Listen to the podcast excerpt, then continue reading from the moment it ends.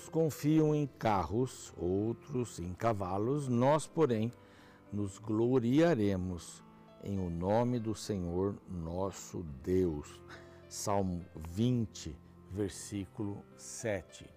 Aqui, logicamente, é uma linguagem de guerra, né? Carros, né? É, os carros que eram é, feitos de duas rodas, um cavalo puxava, é, carros de guerra, talvez até maiores, com quatro rodas, e os cavalos que eram tão importantes, né? Salomão importou cavalos do Egito para o seu exército, e aí o povo de Israel se acostumou a, a ter cavalos para o exército, mas aqui a palavra do salmista é assim: uns confiam em carros, outros em cavalos, mas nós nos gloriaremos em o um nome do Senhor nosso Deus. A minha confiança não está na bolsa de valores, não está no meu dinheiro no banco, a minha confiança não está na minha casa, a minha confiança não está nas minhas viagens, no meu cargo, no meu nome, no meu sobrenome, na minha família. A minha confiança está no Senhor. Essa é a mensagem deste lindo texto, lindo texto, que nos ensina a não confiarmos nas coisas que estão ao nosso redor, nas coisas em que as pessoas confiam, não é? Os países confiam no seu armamento bélico, nós confiamos no Senhor e vamos nos gloriar em seu nome. Essa é a palavra de Deus e este aqui é o programa Reavivados por Sua Palavra. A base dos nossos programas aqui, a base está na Bíblia Sagrada. Nós passamos um capítulo da Bíblia por dia, lógico, não é um estudo profundo, teológico, histórico, arqueológico. Poderia ser falado, ser, poderia ser falado muita coisa, né? De, de cada verso da Bíblia, de cada capítulo, de cada livro, mas a gente tenta tirar algumas lições para que você possa ler a Bíblia e também tirar lições. É, não é difícil tirar lições da Bíblia, das expressões, quando a gente conhece o contexto e a gente está aqui para isso para ajudar você com o pouco que a gente sabe, para compartilhar a palavra do Senhor. Todos os dias às seis da manhã nós estamos na TV, estamos também no Deezer, no Spotify. Lá estamos ou temos desde Gênesis 1 até o programa de hoje. Vamos passar para o capítulo 11 do livro de Neemias. Então, todos estes anteriores até Gênesis estão lá. Eu tenho certeza que você vai vibrar com o estudo da palavra. Se você está chegando hoje, quero convidá-lo, convidá-la também para acessar o nosso YouTube, o nosso canal no YouTube. Está aqui na tela, Reavivados por Sua Palavra NT, tá bom? Vá lá, se inscreva no canal, tem mais de 450 mil inscritos e tem né, milhares de pessoas que veem todos os dias. Tem gente que vê o programa e não perde um, não é? Quando perde, volta atrás para poder ter o conhecimento daquele capítulo e é muito gostoso estudar a Bíblia assim. Nós estamos também no NT Play, ali nós temos outros conteúdos da Novo Tempo que não aparecem na TV. Você vai se deliciar também com outros programas, outros conteúdos. Nós uh, dependemos bastante de Deus, claro, e Deus tem seus anjos, que, a quem chamamos de anjos da esperança, um trabalho que foi desenvolvido pelo pastor Milton, e já há bastante tempo falecido, é? um dos pioneiros em trazer para cá, para Jacareí, uh, o sistema Adventista de Comunicação, que depois tornou Novo Tempo, e este processo tem ajudado tremendamente para a gente pregar o Evangelho. Nós agradecemos aos anjos e convidamos você para fazer parte deste time maravilhoso de parceiros. Se você gostaria de saber mais, aqui está um WhatsApp para você entender melhor como funciona, tá bem? Só escrever para cá. E os anjos estão, e a Novo Tempo, estão oferecendo para você esta revista gratuitamente, Cura do Pecado, preparada pelo pastor é, Rafael Rossi, que é um evangelista aí internacional, um, um, grande estudioso da palavra, que você vai estudar este tema maravilhoso sobre o pecado. Como começou, quais são uh, os motivos, como eu posso uh, me situar diante dele. Tá aqui. Peça para este outro WhatsApp aqui e copie esse número para passar para os seus amigos também. Vamos para um rápido intervalo. Capítulo 11 de Neemias será o próximo a ser estudado depois deste pequeno intervalo. Eu aguardo você.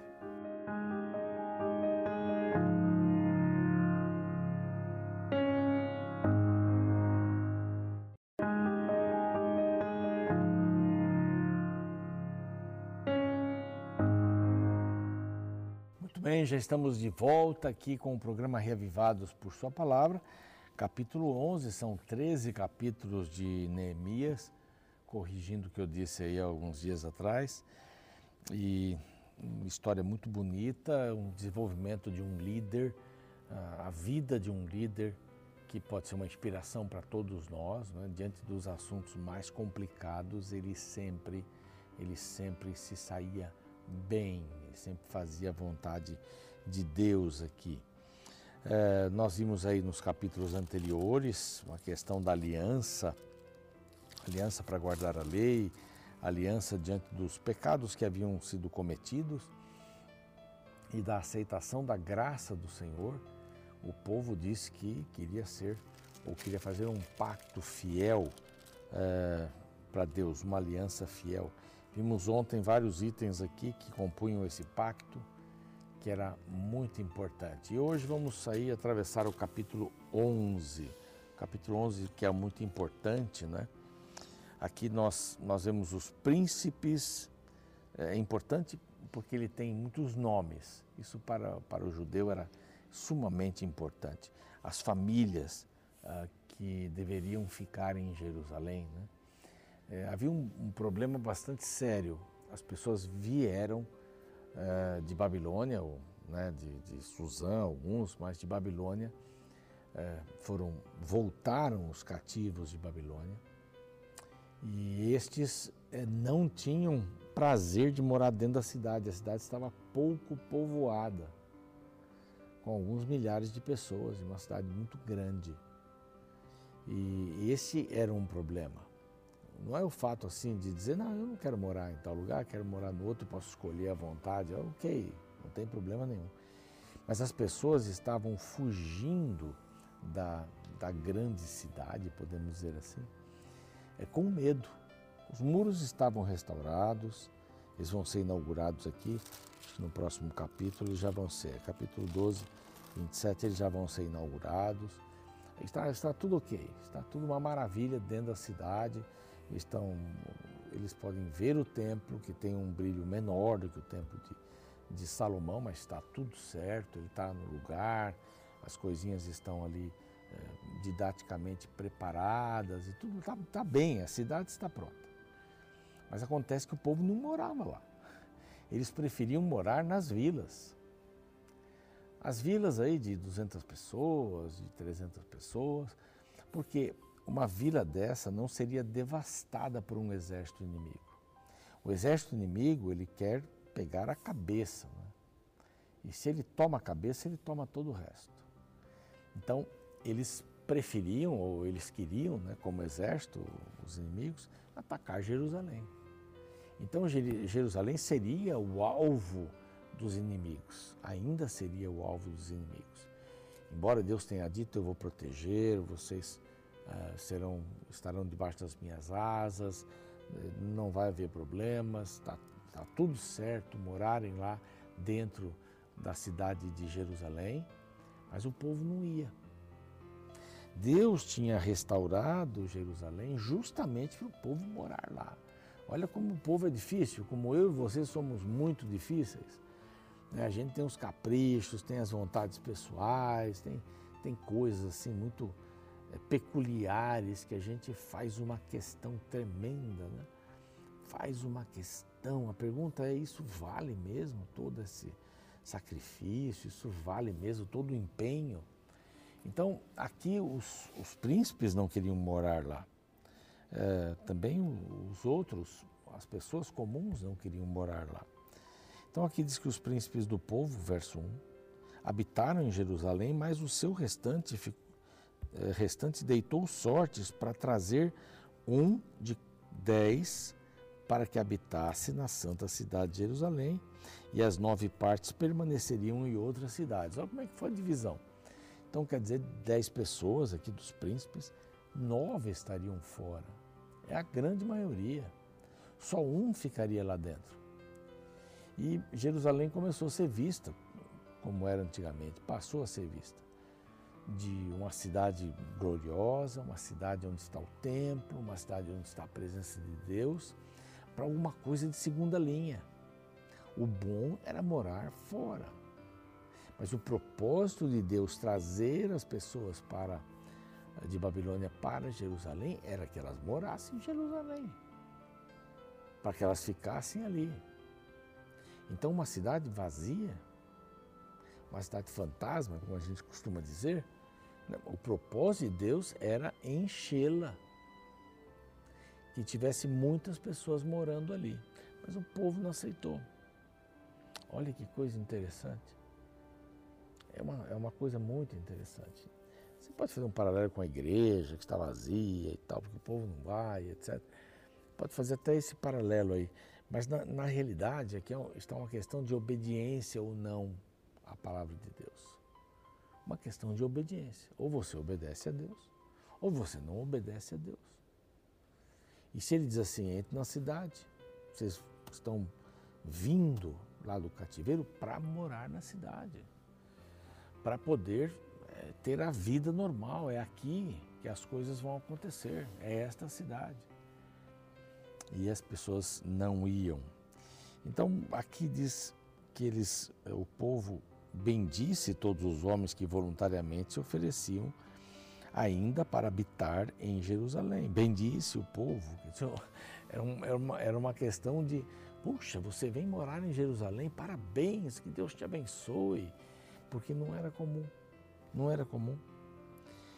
E aqui a palavra triste, né? Os que vinham morar voluntariamente, voluntariamente. Era por sorte ou voluntariamente. Ah, vai você, ai que droga, vou ter que morar em Jerusalém. Era o centro religioso. Ali estava o templo. Para nós hoje o templo tem um outro significado. O templo hoje não significa o Shekinah, a presença de Deus. O templo hoje ele se chama casa de oração para todos os povos. Aí está uma grande mudança. No papel da igreja em relação ao templo. A igreja é um, um lugar que não tem paredes, ela só tem teto e o teto é o Espírito Santo. A igreja ela vai abrindo suas fronteiras, enquanto o templo era estático, ele estava ali. As pessoas tinham que ir para lá.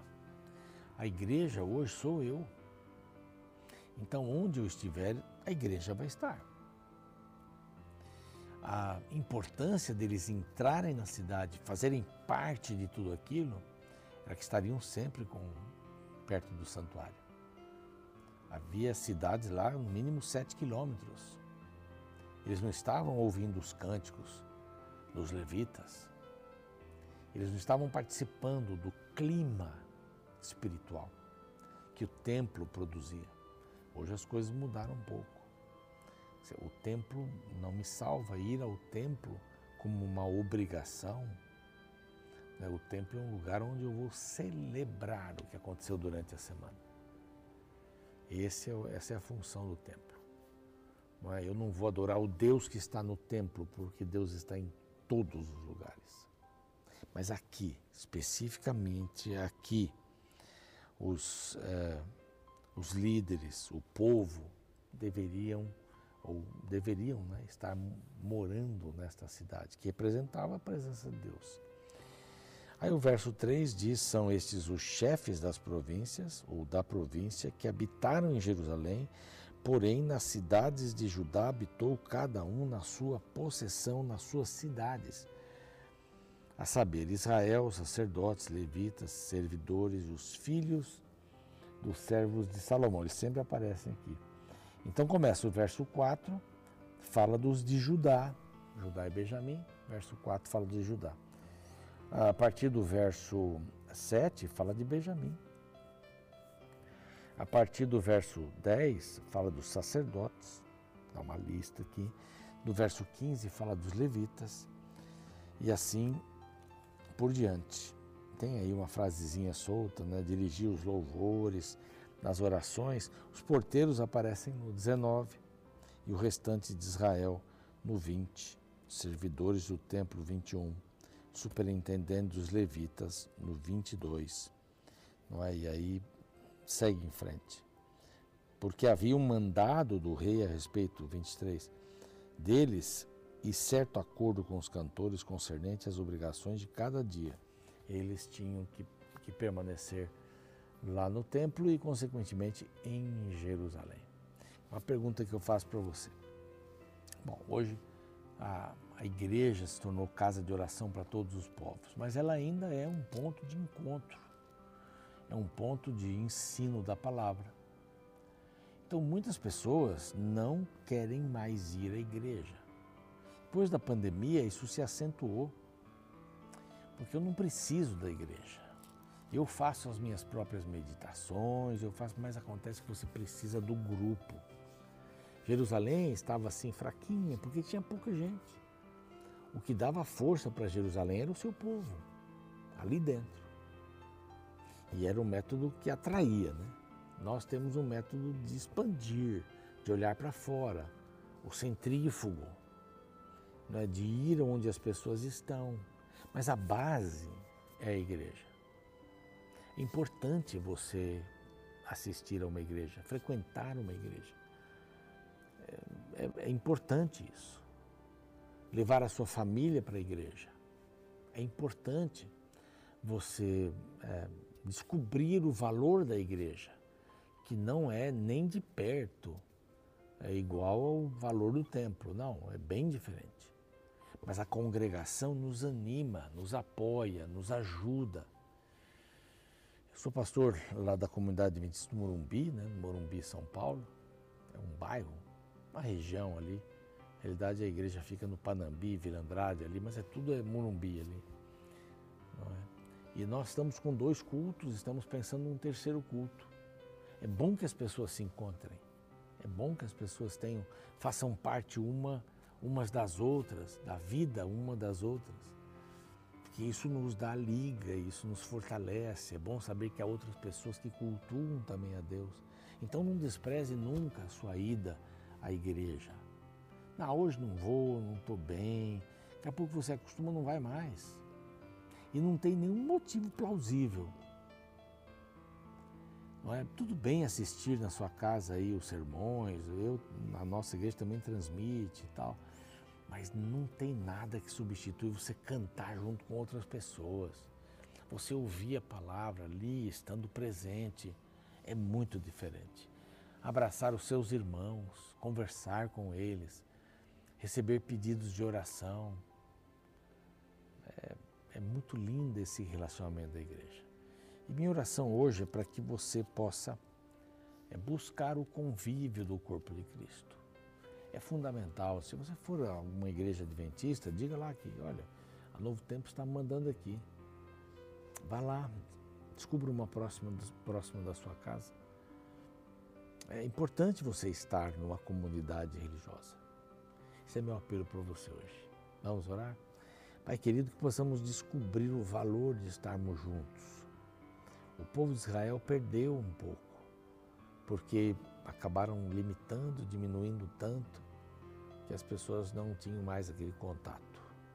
Então ajuda-nos a termos e sermos uma igreja que olha, que observa, que apoia as pessoas com quem entramos em contato. Em nome de Jesus, amém. Muito bem, a gente vai ficando por aqui. O programa segue amanhã, o capítulo 12. Então é o penúltimo capítulo de Neemias. Espero você. No filme Fomos Heróis, baseado em histórias reais que aconteceram na Guerra do Vietnã, encontramos a história do tenente-coronel Hal Moore e mais 400 integrantes do exército norte-americano, todos da elite de combate cercado por 2 mil soldados vietnamitas. A batalha que se seguiu a partir de então se tornou uma das mais sangrentas da história militar norte-americana, fazendo com que, posteriormente, o lugar onde ela ocorreu seja conhecido como Vale da Morte. O filme mostra que, diante do perigo iminente, o general reuniu seus soldados e lhes dirigiu palavras que ficariam imortalizadas. Estamos seguindo para o Vale da Sombra da Morte, onde vocês protegerão o homem ao seu lado como ele o protegerá, e você não se importará com a sua cor ou como ele chama a Deus. Lutaremos contra um inimigo difícil e determinado. Não posso prometer que levarei todos de volta para casa, mas uma coisa eu prometo: quando entrarmos em batalha, serei o primeiro a entrar no campo e o último a sair. Não deixarei ninguém para trás, vivo ou morto voltaremos para casa juntos.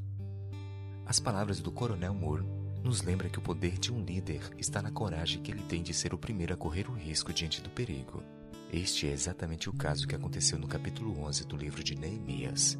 Nesta sessão, encontramos a descrição da cidade de Jerusalém composta por poucos habitantes. Isso se deu pelo fato de que a cidade ainda não estava segura contra os inimigos, e por isso a maioria das pessoas não queriam habitá-la. A resistência era tão grande que foi necessário fazer um sorteio para escolher quem iria morar em Jerusalém.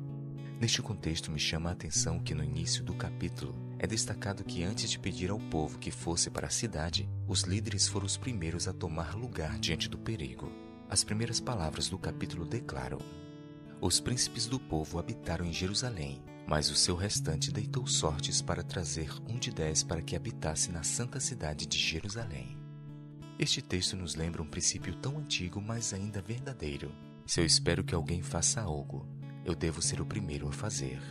Ninguém vai seguir um caminho apontado por mim se eu mesmo não estou disposto a segui-lo. Por isso, antes de darmos orientações para as pessoas, devemos nos questionar se estamos seguindo os conselhos que estamos distribuindo.